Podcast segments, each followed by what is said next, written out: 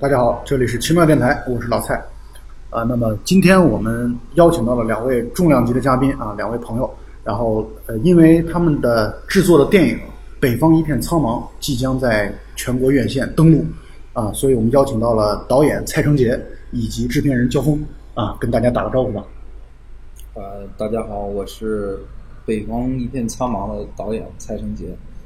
大家好，我是《北方一片苍茫》的制片人跟摄影焦峰。对，那个其实我们认识应该是三四个月之前，在那个北京电影节。啊，我第一次去看这个咱们《北方一片苍茫》的这个国内算是国内的第一次公映吧。啊，对对对，对，第一次公映。然后，但是知道这个片子是很早以前，因为去年，因为这个片子是去年的 FIRST 影展的最佳影片、最佳导演。然后当时就听说了这个片子，而且这个片子给我留下了很深刻的印象，是因为那个原来的片名《小寡妇成仙记》。所以，我想听众朋友们应该也会很多会了解这个故事啊。我想。问一下，那这个改名的原因能跟我们透露一下吗？小寡妇成仙记呢？这个名字它其实特别的呃具象的指向性。对，那么它其实就是一个故事的内核，讲了一个寡妇呃一路成仙的故事嘛。那北方一片苍茫是另外一个极端，它其实是跳开这个，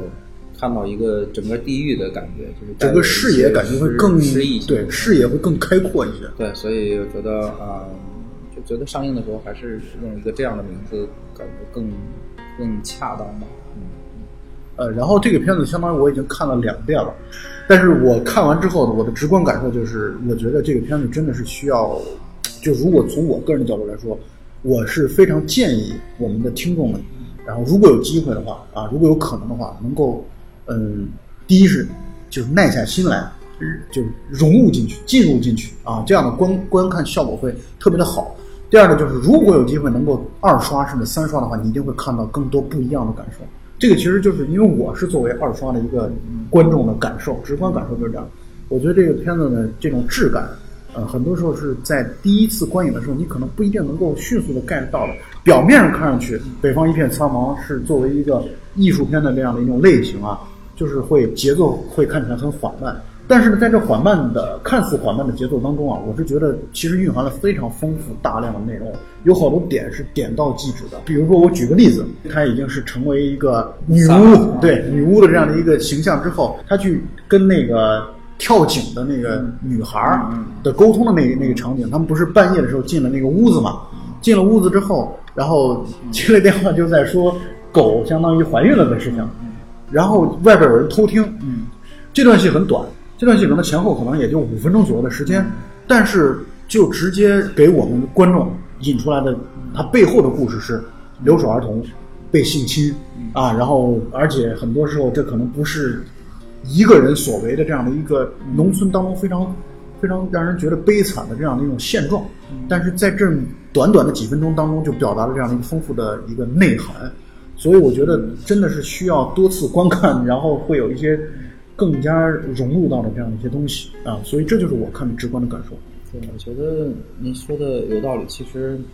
那个打电话那个戏纯粹是为了，嗯，你说它有呃有所指有所内涵，但其实，呃，我也想说的，它和前面的和后面的二号的所谓的神秘的这个，就是是相通的。为什么？就是他其实是接了个电话，随便说了一些电话里的内容，但是却恰恰。被被心虚的人听见了，以为有所指。我认为这个是我特别想表达，和前面后面的内容都都有一致的意思。其实就是像这样的女女主人公，她她的意向不在于此，她只是做一些心不在焉的事儿，但是偏巧她就能成真的，所以应验了，也导致这这个接下来的事情呃会更进一步再去发生啊。我觉得这个就是。我们在讲故事的时候想做的一点就是，嗯，荒诞感是，就是无心插柳的时候总是能够促成这件事。这样的片段在电影当中反复出现。然后我还有一个印象很深刻的地方就在于，就是呃他的那个中学同学，嗯，就是在他们吃饭的时候，外边等于被两个要债的人相当于给绑起来了。这是焦峰演的，啊，叫徐徐伟，徐伟啊，徐伟那个被绑起来了那段戏，嗯然后他忽然就跟其中一个打人的人说二饼子，然后什么的，就是他演的，啊大饼子，那就是他演的，大饼子就是他演的。然后说这个话，说这个话之后，观众其实那个时候一开始是懵逼的，觉得哎你是怎么蒙到这件事的？后来我在回想的时候，是因为前一段他跟徐伟在徐伟的那个小山庄里边吃饭的时候，两个要债的人来，两个要债的人之间的对话，他听到了他们的名字，这些充满戏剧化的冲突的部分，在我看来其实是就是我觉得是反对的那些会觉得你这个故事怎么就没有剧情啊，或者怎么？我其实是觉得这是一个非常强烈的展现。这个从剧作上来说，我们想做的就是，呃，嗯有肯定要前面要买很多这种线索，比如说，比如说那一枪打在你那儿，你说你是刀枪不入吗？但是前面告诉你，小孩说装点大米吧，对就没有枪杀的了嘛。对所以那你如果仔细阅读的话，你会发现是合理的。没错，对对，然后没有火没有枪杀，那我回家装点大米吃，然后所以打在你的身上是打不穿的，都是这样的，都是这样这样的。我们前面都会埋一些线索，这样的，包括你看到一些那些非现实的那些东西啊，我觉得也你也都可以找到痕迹，对不同的解读，你可以认为，呃，比如说在《冰天雪地》里面，他的这个精神有些恍惚，是不是？也可以这样说，那也可以有别的解读。我觉得这种只有电影语言能够做出来的带有多义性解读，这个是电影最有魅力的东西。没错。呃，我是觉得这个片子观众可能还会有一个问题啊，也想请问二位，就是关于黑白和彩色交织出现的这部分啊。其实对于那个画幅的比例，说实话，观众的感受不会特别的强烈。但是关于这个黑白和彩色不断出现的，我就给您举一个例子吧，就比如说他们后来找到住处了，然后那个火盆子里边的炭火是红色的，嗯，然后墙上的灯是彩灯彩色的。这个部分，我想不想呃，不知道二位您是怎么去对待这样的一个对比的？这个意图是如何的？就是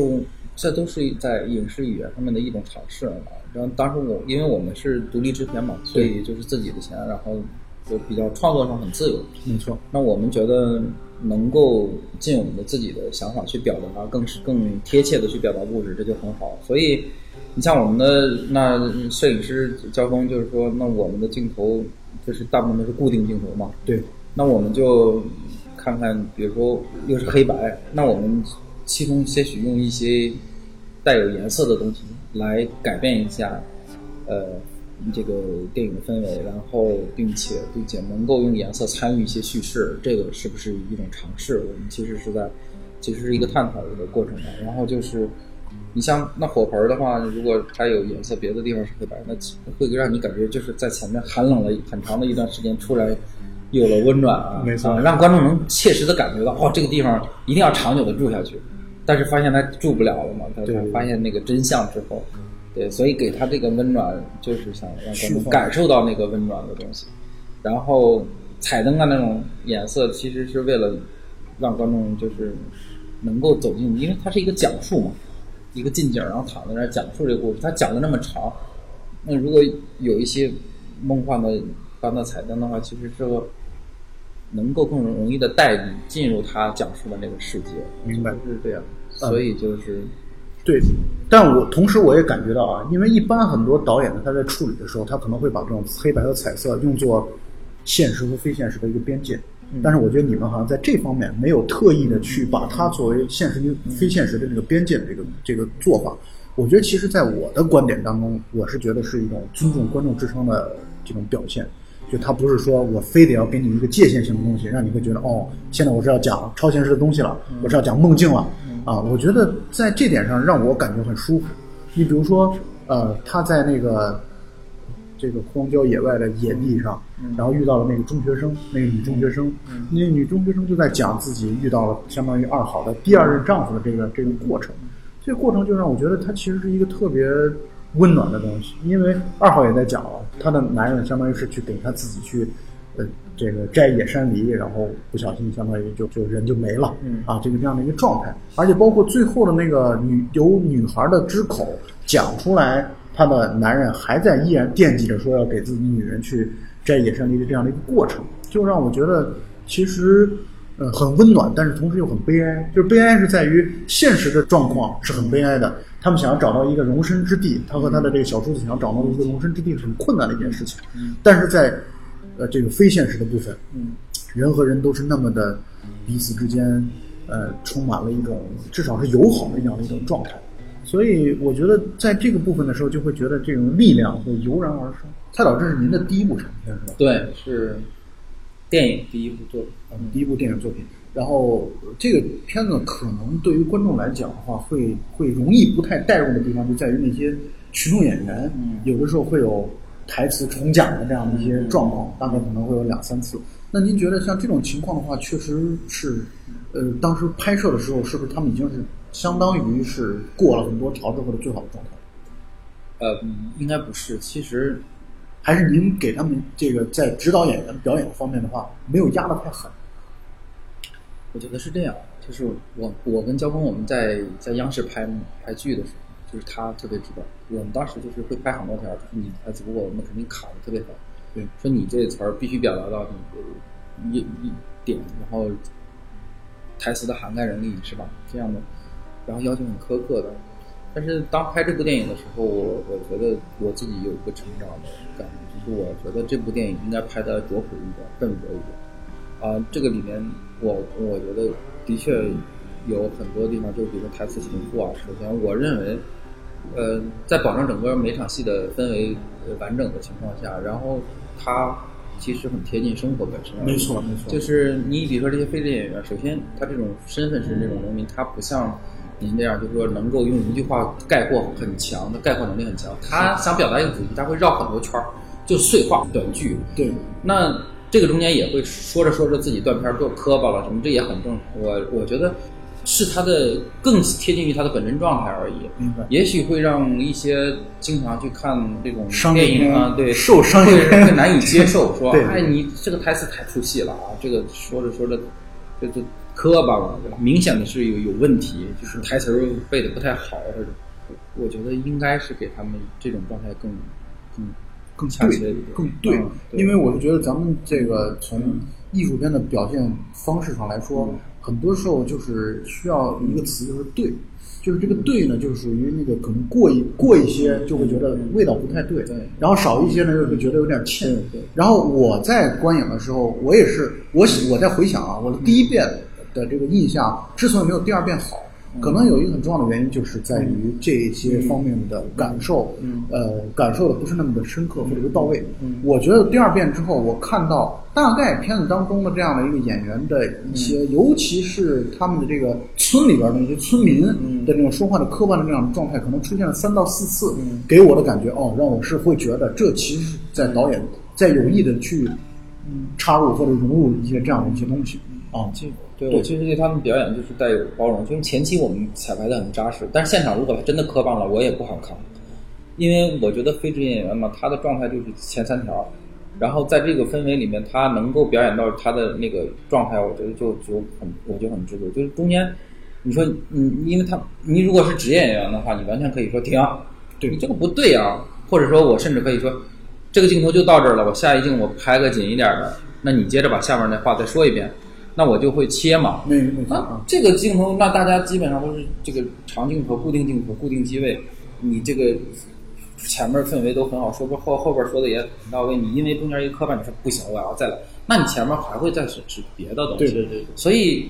我仍然认为就是，就刚才我说那个问题，就是你其实可以笨拙一点啊，就是允许一些小的差错，然后让整个氛围在就行。嗯，这个这个可能是因为我们嗯、观众感受就是还是觉得说，哎，这个台词就应该说的很流畅，一句别错，或者什么，这个有有有关系。当然我，我这个跟就是自己导戏对对这个自己的这个电影的一个呃要求尺度不太一样。我明白，呃，所以呢，我觉得咱们在做的过程当中，就像刚才二位说到的，因为是自己出钱做这个事儿嘛，所以呢，在创作的自由度上，然后包括尺度上，我是觉得可以自我把握的会更更多一点。嗯那所以呢，我觉得这个就带有了一种非常强烈的自我的表达，这样的一种自由。我觉得自由本身是这个电影应该让观众所 get 到的东西。啊，对，如果说这里非要有个态度的话，起码我们拍的时候就是觉得能拍自己最想拍的那些东西，啊，对，是认真和自由的来去表达很诚恳的这种。对对对，没错。呃，然后还有就是，呃，我在印象这个片子当中，我们可以深入的讨论一些人物啊。先来说说二号这个人物，因为她毕竟是女主角，全片是围绕着她来展开的。二号这个角色呢，呃，我第一遍看的时候，我我的直观感受就是，我觉得演员是不是选的太漂亮了一点，这是我我在第一遍看的感受。但我第二遍的时候，我感觉甜甜的她的这个表演真的是挺棒的。就是我觉得能够看出来，他可能刚开始的时候，呃，会有一些这种生涩的这样的一种状态，但是呢，逐渐他是真正把自己融入到了这样的一个二好的这样的一个农村妇女的这样的一个状态当中去了，在努力的去做。我想知道你们选他的这个过程当中有没有什么值得跟听众分享的？啊，对，就是写完剧本之后啊，就是我们也跟焦峰一直在商量说，就是找一个什么样的女主角。最早我们两个的想法是一定要到当地去找一个非职业演员，就显得稍微啊，一定要淳朴土一点就是他带有生活质感的。对啊，其实当时咱们好像面试了好多个了，对，啊，有很多人来想想做女主角，然后大家也背词儿啊，很。但是这个过程中我，我我们就是也想到了，哎，这个甜甜，然后就是因为她和我们之前拍戏的时候有过合作，哦，啊，她的这个就是就像我们说的，她专业精神，这个以及她的这个本职工作是做得非常好的，所以我们就从在看景的场地就回到北京，就相约了一下，他正好有档期，然后大家就聊了一下这个，我给他讲了讲这个故事，然后我们又在一起对了两天的本子吧，然后读读剧本什么的，还有我开始找东北话，掰东北话，然后就各种嗯互相深入的了解，觉得我们还是觉得说。一个女一号，因为她的再怎么样，她相对于别的那些演员，她的内心戏还是要有的，还是多一些，很丰富。所以，我害怕那非职业演员可能承担不来。然后，那么觉得那没办法，我们就让她去下生活吧。就是她缺少的是生活，她不缺少的是表演技能。那我们就给她放到老乡家里待了差不多一个月的时间，就是她这个期间要工作量很大，然后学金杯车，然后白天找个师傅给她。学金杯车，学了七八天，好像就会会入库了，这还可以，很快，在那个集市上面盘。然后后来我们验收的时候，他带着我坐的副驾，带着我们去大街上溜，哇，那，然后在集市上进行科科目三的、啊，对对对对。然后还有就是，你像跳萨满舞，这也是找找了那个给他培训，专门学习，而且我们还带他去体验了那个乡头啊这样的人去看了，对啊，然后。他去老乡家学那个蒸粘豆包，学那个做做家务，去那个他们那有那个大棚养殖，去那个里面去摘摘黄瓜，反正就干一些农活啊什么的。他的学习能力还是不错，他就是每天回来跟我们汇报工作的时候，都会告诉我们今天学到了这个老乡怎么放手臂，怎么说话打招呼，那个胳膊会有什么变化，然后这些都是他得到的一些心得，而且他会迅速模仿进去。呃，所以我觉得他的这个呃这个体验生活这段工作做的还不错，嗯。然后那个，我觉得全片还有一个亮点是龙四爷，嗯，四爷啊，四爷也承包了可能片当中的一些笑点，然后包括他们两个人对话之间的那种彼此之间的信息的延迟，嗯，然后这个部分，然后同时呢，龙四爷也确实代表了这个给我感觉现实生活当中除了二好之外，以及二好的小叔子之外啊，唯一带有一些。善良的，然后呃纯净的这样的一个人物，而且就从观众的观看角度来来看的话，龙四爷其实应该也是相当于这个二好的上一代的这个承担了我们可以说是巫医神汉的这样的一个角色的村庄的这样的一个人，但是他现在其实相当于一种示威了，他现在随着年龄大了，头脑也糊涂了，算命也不准了，可能就会逐渐的被这个村庄所排斥，所以我呃。我想问的问题就是，他是不是就可以代表了二好的未来？就是如果说二号没有现在这样的一个剧情的话，啊，这样的一种这个这个在村庄当中需要承载一定的呃这种神汉巫医的这样的一个角色，他的一个未来。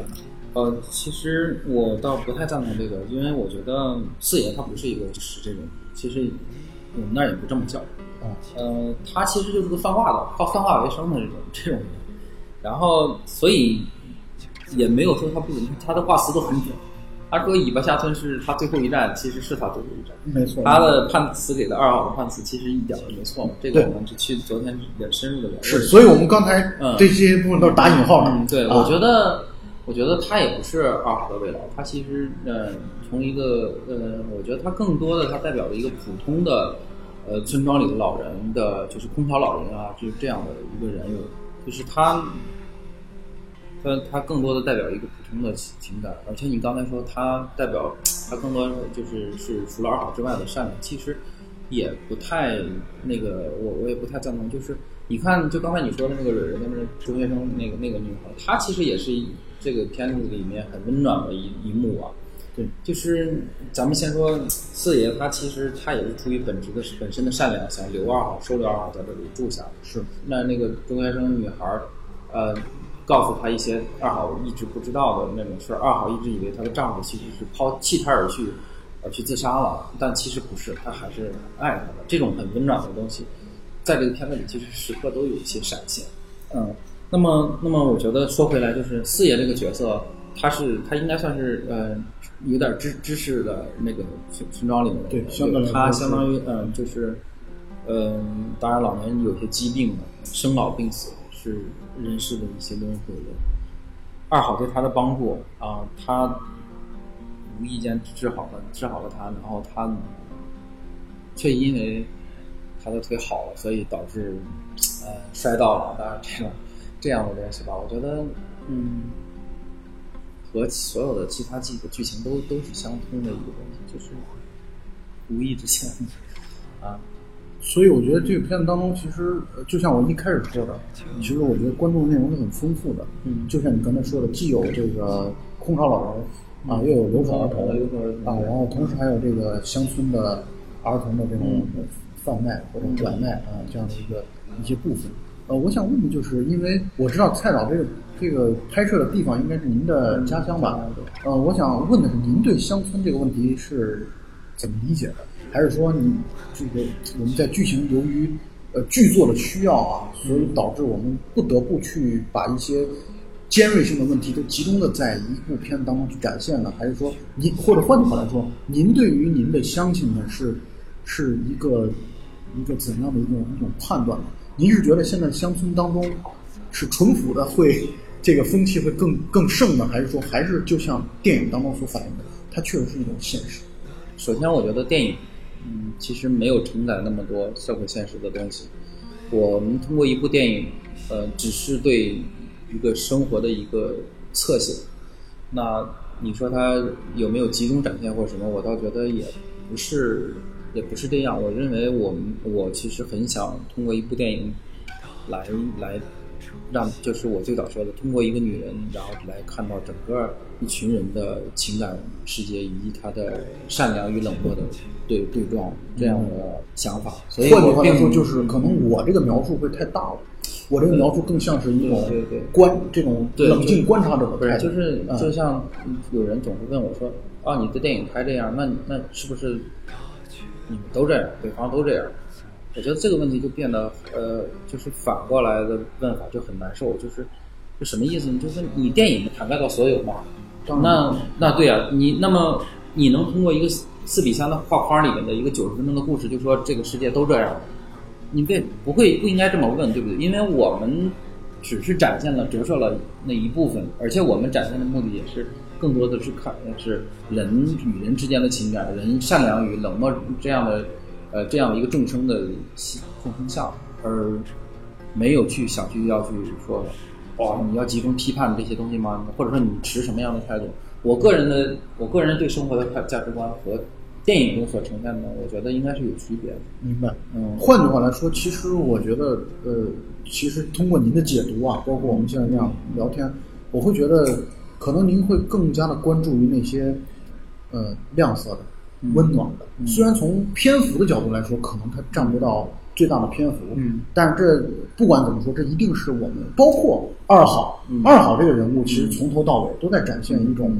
我们愿意去帮助别人。他就是带着一个很温暖的情感，然后但是一个很普通的情感，就是一个女人都应该有的普通的情感，就是她很温暖善良啊。对她她自己的命运多舛，她自己已经那么艰辛了，但是她看到比就是这人过得嗯过得很艰苦的时候，她还是愿意说，哎呀，我就帮帮你吧。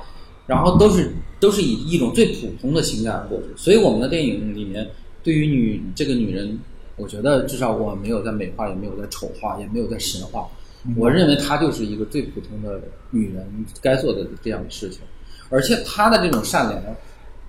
之所以说，呃，你你会说在这里面总是有这么一一抹一抹，这么一笔一笔的，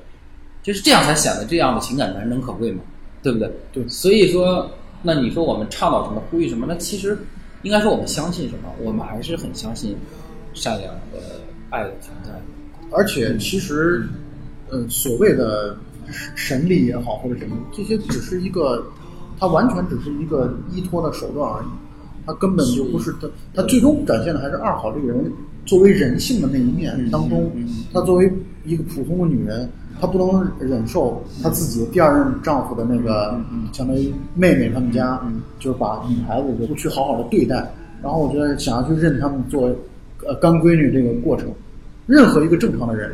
在那一个瞬间都有可能会做出这样的一个事情。我们其实就是想展现这样的一个过程。我我这就是我跟您沟通完了之后我的这样的一个理解啊，也相当于是他其实一点也不伟大，对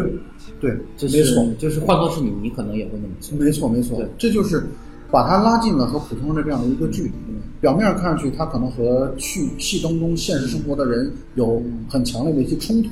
但是这种冲突之余，想要表现的是咱们制作方或者是片方想要表现的这样的一个态度。这个态度就是，嗯，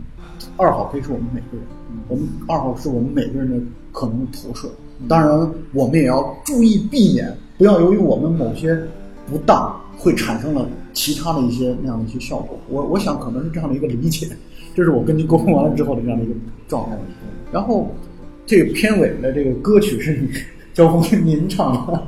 然后当时很多观众在看完之后都会觉得这这不是左小吗？然后大家就会去去看这个片尾的字幕。当时你们是除了成本之外，还有什么考虑？对主动来去承担这样的一个责任呢？呃，是这样，因为本身这个，呃，我们说第一角度来说，从这个呃独立制片的角度来说，呃，其实本身这个人员也不是特别丰富，对，所以大家在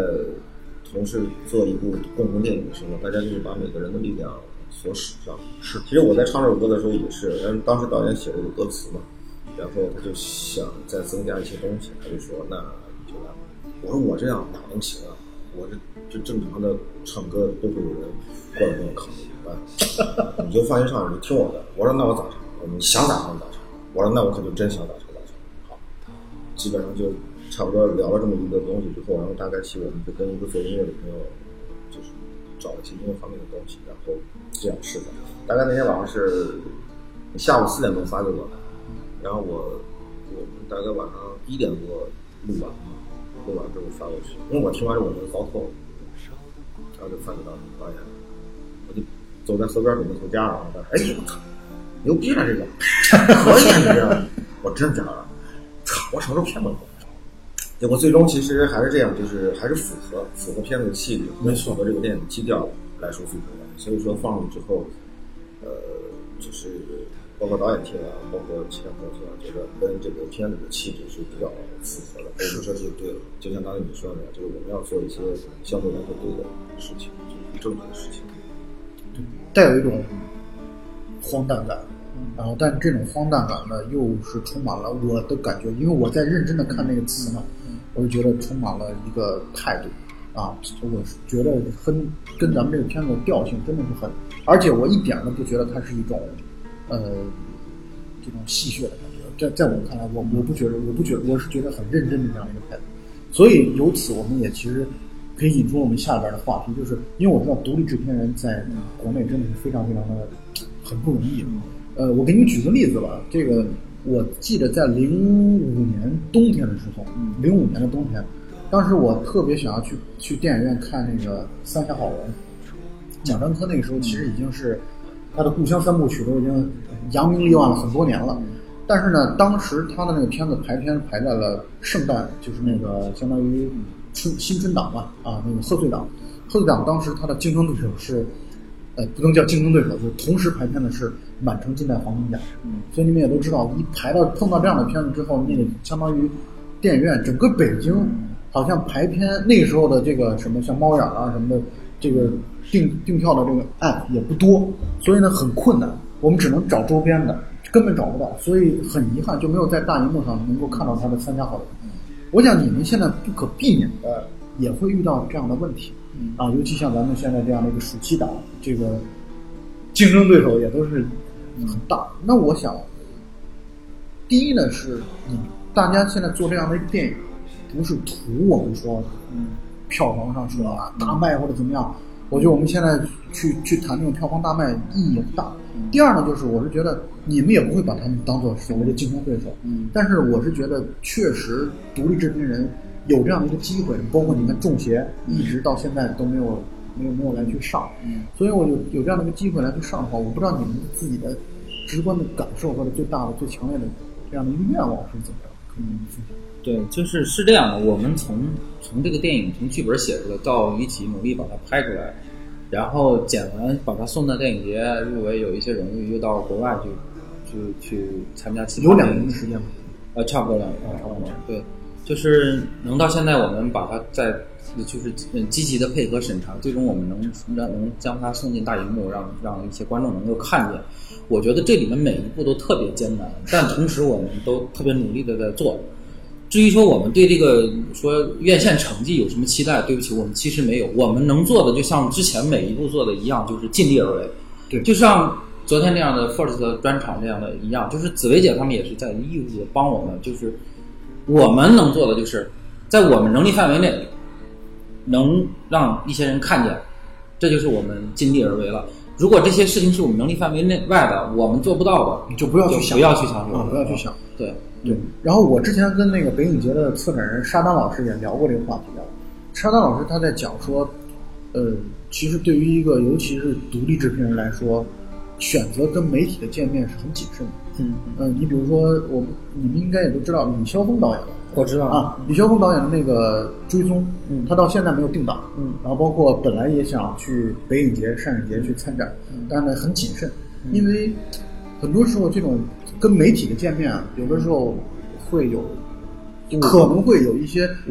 这种适得其反的效果。啊，就是所以呢，我觉得也很感激二位能够，因为我们作为普通的表面上看是媒体啊，但其实是一个普通的影迷。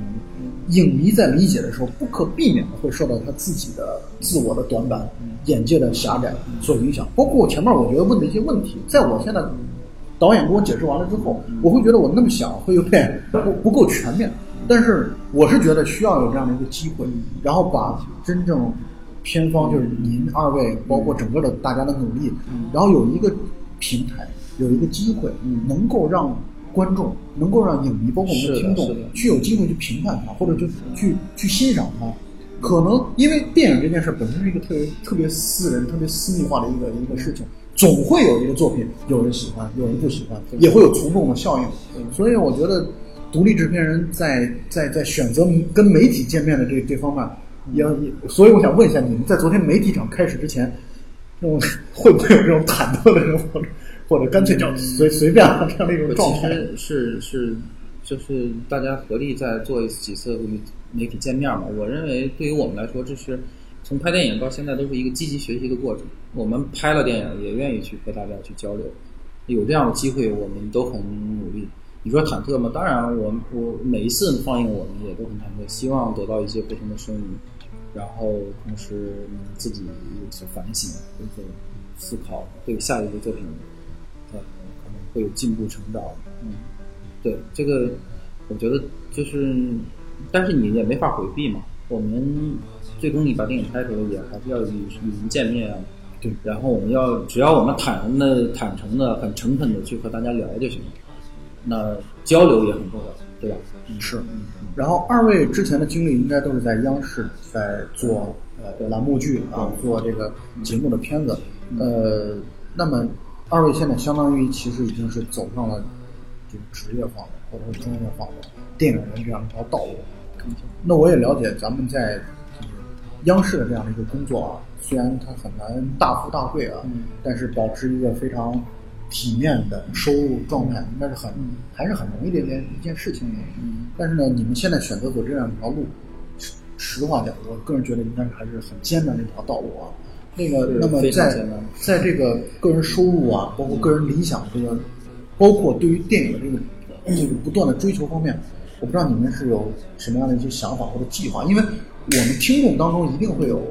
嗯，不敢说大量的吧，但是一定会有一部分的，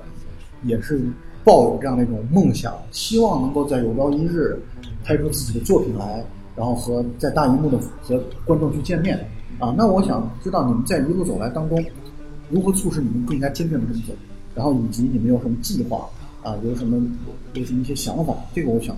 让你们跟大家来分享。我觉得这个能走到这块儿，就是就是其实跟跟坚持、跟那个跟这个勇敢这些其实没什么太大关系，因为我觉得对我们就是很深爱啊，就是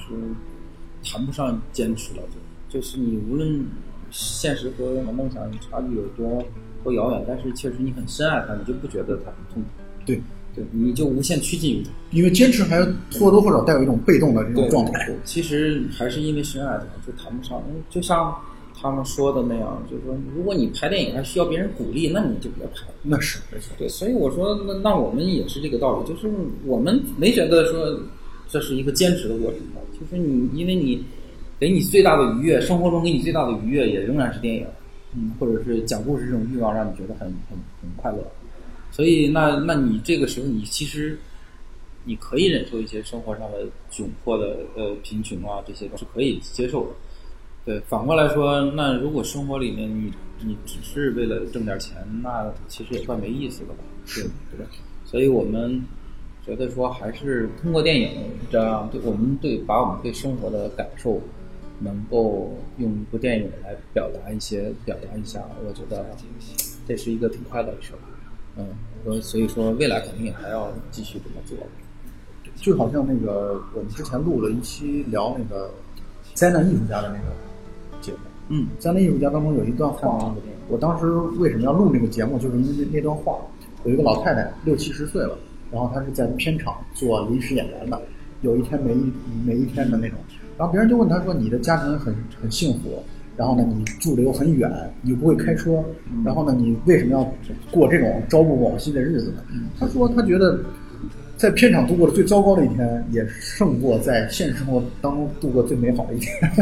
所以我觉得这就是一种对于电影的一种热爱吧。所以我在从你们的电影当中，我我个人啊，就是会读出来，比如说像侯孝贤啊，然后贾樟柯啊这样的一种表现的一种方式，比如说你们有一些长镜头，或者说是远景或者中景啊，不会不会很少给特写的这样的一种状态，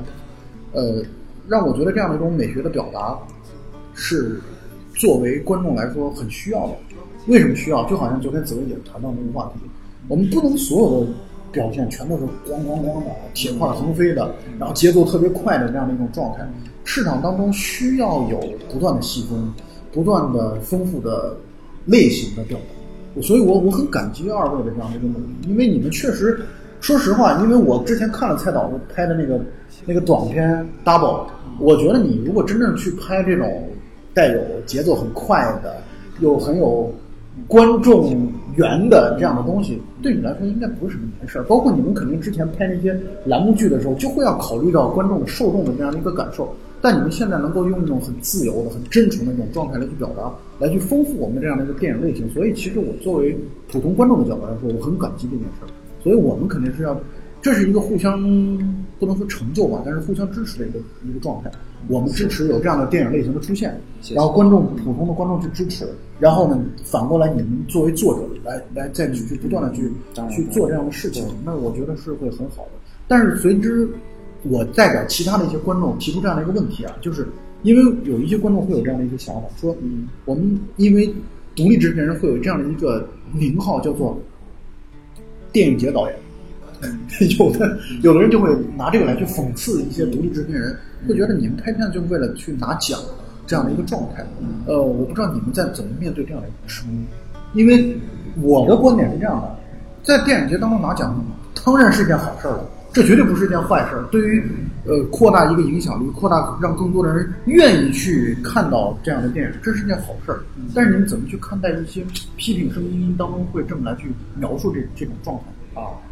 我觉得是这样的，就是我觉得拍完这部电影，又走了这么多电影节，然后遇到了很多嗯很多呃各种各样的观众，也有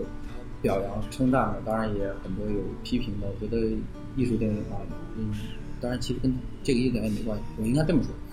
我觉得任何一个电影，它不可能涵盖给所有的观众，让所有的观众喜欢。电影它的魅力就在于它是可以多元的，你可以用电影来讲一个很类型的电影的片子，也可以讲一个很做自我的故事。嗯，不同的观众去选择不同自不同人爱好自己的电影。那如果你非要去说我只喜欢这种电影，这种电影叫电影，其他都不叫电影，那对不起，其实那那我们也没有办法。但是表达是他自己的权利，对，对，因为我们还是誓死捍卫你你你批评的权利。是，你因为因为我们拍了，我们毕竟我们表达了一个作品，你你有权对这个作品说任何人样的评价。现在经历了这一年的时间，我们也开始变得就就很坦然的接受这样的各种各样的声音，因为就像紫薇姐昨天说的，其实你完全可以忽忽视这些声音，还是要向自己内心去寻找，说拍自己最想拍的那件事比什么都重要。在做的过程当中，可能需要两耳不闻行走匆匆啊，对，在之前大家可以看片儿，可以去看很多电影作品，然后但是拍拍戏的拍真正自己作品的时候，还是要先先遵从自己内心嘛，嗯，要这样的话就这件事情其实挺难做到，但是也应该这么做。呃，宁浩导演在拍这个《疯狂的石头》之前啊，嗯我我听说了这个说法就是他去找徐峥，然后问他关于拍电影的这方面的这个建议的时候，徐峥就跟他说了四个字：拍类型片。对，我想问一下你们对于关于这个拍类型片，因为现在已经俨然的看到我们国内的电影市场在朝着不同的类型片的方向在做细分。我我不知道你们下一部片子，包括以后的未来的计划，会不会朝着这种类型片的细分方面再去做更多的尝试？嗯，可能不会，因为嗯，我觉得还会讲一个偏向于自我表达的作品吧，然后去把自己对现代当前生活的感受、思考，嗯，放进电影里面。嗯，当然我我觉得这个特别好的就是这个电影市场允许多元的存在。对啊，就是有人这样拍，也有人那样拍，大家在不同的领域都去充分的表达，这就是非常好的。没错，啊，而且我只要把自己的想表达的事情做到尽尽力而为，这个都值得值得肯定的。然后，因为我们也知道拍这个《北方一片苍茫》，焦峰你是把自己的车卖了是吧？然后来去筹措这个资金。那我想问的是，现在由于这个片子拿了一些奖啊，而且还是一些挺重重量级的一些奖啊，会不会使得你们接下来的这个事情会相对来说更容易做一点？以后就不会说我们找钱起来老得自己去抵押这弄那个了，会不会这方面会容易一点？因为这其实也是作为听众立志于投身这这行业的人来说，他其实很关心这个问题啊。呃，肯定啊是这样，就是你肯定第二部会比第一部相对来说要多一些，最最起码是有人认识，而且有人知道你拍过东西。在刚开始之前，比如说就是我们两个，就是导演想拿出一个想法，他想出去跟别人说我们想拍这个事情，那别人就问你，那你之前拍过吗？我们说我拍过一些这个栏目剧，他毕竟是栏目剧啊，跟电影有关系，那我怎么能知道？你怎么能相信你拍第二部，能拍出第一部来？所以说这个就是我们所说的这个万事开头难，第一步其实是比较难的。是第一步比较难，可能是方方面面的，除了资金的问题，你还有合作伙伴哦的问题，就是你需要找一帮志同道合的，而且信任的人，才可以做出这样的事情。那比方说，呃，我我跟导演在一块，我俩时间比较长了，比如在开始在就是我对导演的认识，比如说他在做栏目剧的时候，或者是在最早做节目的时候，那好，每天除了我们俩工作完之后事情，那好，对导演来说跟我聊的最多是电影的事情。对那也就是说，除了工作之外，他心心思，呃，想是这个，只是当时没有合适的条件、合适的条件。不断不断的一年一年，我们在聊这个事情，一年一年在聊这个事情，你就会从他平时的这个做法，你知道啊，这个人是确实是非常喜欢这个，然后而且肯为电影做出一些呃牺牲和妥协的。所谓的牺牲和妥协，就是你所谓的这个我们说稳定的生活。那好，稳定的生活是这两者无法共同选择的时候，那怎么办？那这个时候就看出谁对你来说更重要。比如说电影更重要的话，那你肯定要奔着这个去。所以说，也就是通过长时间的了解，呃，通过导演一直对这个这个电影的热爱，包括这个东西东西对你的感染，不是说是一天两天的，它是一个一年两年，你不断的看到他在做，而且不断的看到他对不同东西不同新的理解、新的想法，不断的在做，不断的做，最终你才觉得哦，呃，这是值得信任的伙伴，所以你才会义无反顾的来说做一个事情好吧，那好，我们条件来支持。这些东西东西都是需要一些呃时间啊什么的来达到的。是，所以说，也就是说，在所谓的我我们不管说做独立电影也好，做电影也好，就是合作和信任的伙伴非常重要。而且你们这个片子大概一直在说嘛，大概花了九天时间就就拍完了，我觉得那就充分说明了你们这个背后的制作团队其实是这个很骁勇善战。呃，其实配合特别默契，是。呃，大家很快乐，你看，就是自然条件很艰苦，但是因为都是老朋友，老朋友，然后制片主任呀，所有接下来各个部门的老大都是好朋友，所以嗯，没有因为条件艰苦在现场有过任何的分歧，然后反而是很欢乐的就把这事干了。对，因为做独立制片是非常困难的事情。我们之前大概也拍了，有长片也拍过，然后短片也拍过。嗯我们拍短片的时候，请比如说我们请摄影指导，然后就会觉得，第一呢是费用上很难去往下砍，第二呢就是很难控。更重要的，其实在这儿就是跟导演沟通的时候，他会觉得你这是个新人导演，然后然后他们已经拍了很多，最起码是好多网大，然后就会觉得啊，你你的这个机位设置，哎，你会认为导演需要这从多个机位的来去拍摄这件事儿，他会觉得没必要啊，为什么要这么来去做？他会质疑，他会他会去反对你的导演这样的一个状态。所以我觉得你们用九天来去做，团队的默契和配合是非常非常重要的。包括刚才咱们也提到辛宇空，辛宇空在拍那个《雪关》的之前，也是自己筹钱来去做这个事儿。可能很多独立制片人都会经历这样的一个阶段。那我觉得那天我在采访韩延导演的时候，就是他《动物世界》他最近在上嘛。韩延导演他最初也是一个做独立制片人的这样的一个状态，然后在戛纳拿了那个短片的一个什么创投单元的入围了嘛。然后他，我就问他，我说你现在作为一个八零后，因为他八四年的，然后我说你你这个啊八三年的，我说你作为一个八零后，现在能够拍这样的一个大制作的片子，你会不会觉得自己很幸运？他说了这么一段话，他说凡是能够做电影的，不管你什么年龄段的，都应该是感到幸运的，因为出于由于热爱导致做这样的一个电影，你竟然能够拍出来，拍了之后竟然还能有人看到，竟然还能在大荧幕上映，是一个特别特别，这真的是一个幸运的事情。那我也想请问，就是因为如果作为打引号的幸运的人，你们对那些屡屡失败的、不断的去尝试，但是却一直没有出来的人，你们有什么忠告或者有什么有什么建议这方面的想法？完全没有。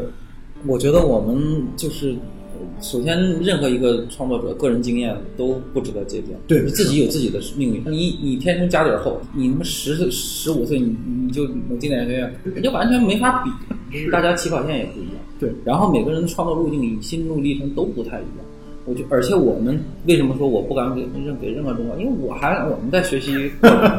第一部第一部片子刚拍完是吧？我们一路去参加电影节，也都是在去学习，看看世界上其他导演在拍什么样的主题、什么样的片子，他什么样的片子，他们的文化是怎么展现的。我觉得这真的是这样，我我我真的，我觉得可能就是在在自己每个创作者都在自己的路径上面。呃去去在任何一个环节里面去尽力而为，然后希望能有运气，将来有就有机会把作品拍出来。这个就是就是这样。是，然后拍电影之前会有很多关于电影的想法，嗯。然后计划，然后你会想啊，包括看电影的时候也会想，嗯。说这个地方如果让我来拍的话，我会怎么怎么做，那那个地方我会怎么怎么做。但是真正开始做之后，就会发现啊，嗯。制作做嗯。这个作者来说是其实很困难的一件事情，可能也会觉得，由于拍了这样一部电影之后，你们会更加觉得自己需要有补课的地方，嗯。需要去努力学习的地方会更多了。嗯。所以我想请问的就是，你们之前受到哪些导演的影响会大一些？包括拍完电影之后，会对哪些导演或者哪些电影的印象会更深刻一些？这个可以跟我们来分享。呃就是这样，就是嗯，我跟交锋我们就是没事就经常会看看电影，大量看啊大量的看片嘛，每次谈感受，就是我我们都一致的认为，大量的看电影是作为一个创作者必不可少的，而且是性价比最高的一次个学习方式。是，那它是培养个人审美的一个必然阶段，就是你想做创作，你起码你要知道大家都在怎么拍，你要有横向纵向的对比。但是真正你在做创作的时候呢，你又完全不要去考虑那些事儿。作为这个其实很难，是你你怎么可能说完全规避别人？你在这个过程当中啊做减法，其实是很困难的一件对，事情。所以你你唯一要做的就是你你要无限了解你自己要讲的故事，你趋近于自己的故事，说哎这个到底适不适合要用什么样的形式这样的这样的东西。而且刚才你说，那你喜欢这个，其实我还是那个说法，就是每个导演他在自己的主题和自己的表达领域能够做的很充分，做的很诚恳，我觉得这些作品都很喜欢，就是包括各种类型的，包括各种自我表达的，就都很喜欢。然后所以说，但是在这些东西都是你在学习、积累自己审美的过程，而而不应该去在创作中去去有受到太多影响。这个努力在在这样做的，嗯，换句话来说，其实多看电影，它其实是拍电影的一个必然必要条件，但绝对不是充分条件。但是我是觉得，其实做减法是一件很困难的事情。那当然，因为你在拍片子的过程当中，你不可避免的会想到说这个地方，嗯我头脑当中立刻会出现，比如说科恩兄弟的什么内容，那个地方我会想到对啊对卡尔科夫斯基的什么内容？你比如说，我看你们的嗯这个电影的时候，我头脑当中有的时候就会出现一些，比如说像乡愁啊 这样的一些一些词语或者一些标签就会出现。但是这其实也是观众在做二度创作，嗯啊，观众在通过你们的电影，那是因为你因为你知道乡愁，然后你热爱哈托斯基。对，如果我没看过哈托斯基，我绝对不会说出这个。所以这么说回来，意思就是说，呃，得是观众自己自己的文化层次来来对电影有不同的层面的解读。对这个这个是肯定的。对，恰恰是电影它有魅力和有有趣的地方啊。今天咱们洋洋洒洒聊了这么多的内容啊，嗯，其实我是觉得蔡导包括这个交锋，我觉得你们心态特别好，这是给我的直接的感受啊，就是你们这种心态，呃第一呢是可能因为年龄到这儿了，会不会那么的着急，不会说我这个片子拍不拍我一定要怎么样，而是一种在拍摄当中，在制作当中，在整个包括发行的整个状态、推广的状态，它都是一个学习的过程。我觉得你们这样的一种厚积薄发的态度，在我看来其实是是很有必要的啊。虽然它不一定说我们导致今后一定会成为某个大导演或者一个大师，但是我觉得这可能是在朝着一个自己想要的电影的路上走的一个正确的态度。所以呢，从我们的观众角度来说，我想的是，希望啊，我最后再呼吁一下啊，就是我们的所有的听众，如果有可能的话，去支持一下我们这样的独立制片人，真的是非常非常不容易。但是也绝对不是因为不容易，所以我们才要去支持他们，而是因为电影市场需要这样的人，需要包括我们在座的各位，如果你想要去从事电影行业，除非你背后有非常大的资源，你恐怕都会沿着这条路去走。如何能够形成一个健康的、良性的，让电影人成长和发展的这条道路？这其实需要我们在座每个人的努力啊！所以，我希望大家其实最简单的方式就是打开你的手机 app，然后猫眼，然后去预定一下我们北方一片苍茫的这个影影票，然后做你最基本的支持。这其实也是支持我们对于电影的最深层次的热爱吧啊！谢谢。所以呃今天的节目就到这里啊！再次感谢二位的光临，啊谢谢主持人那么大家再见。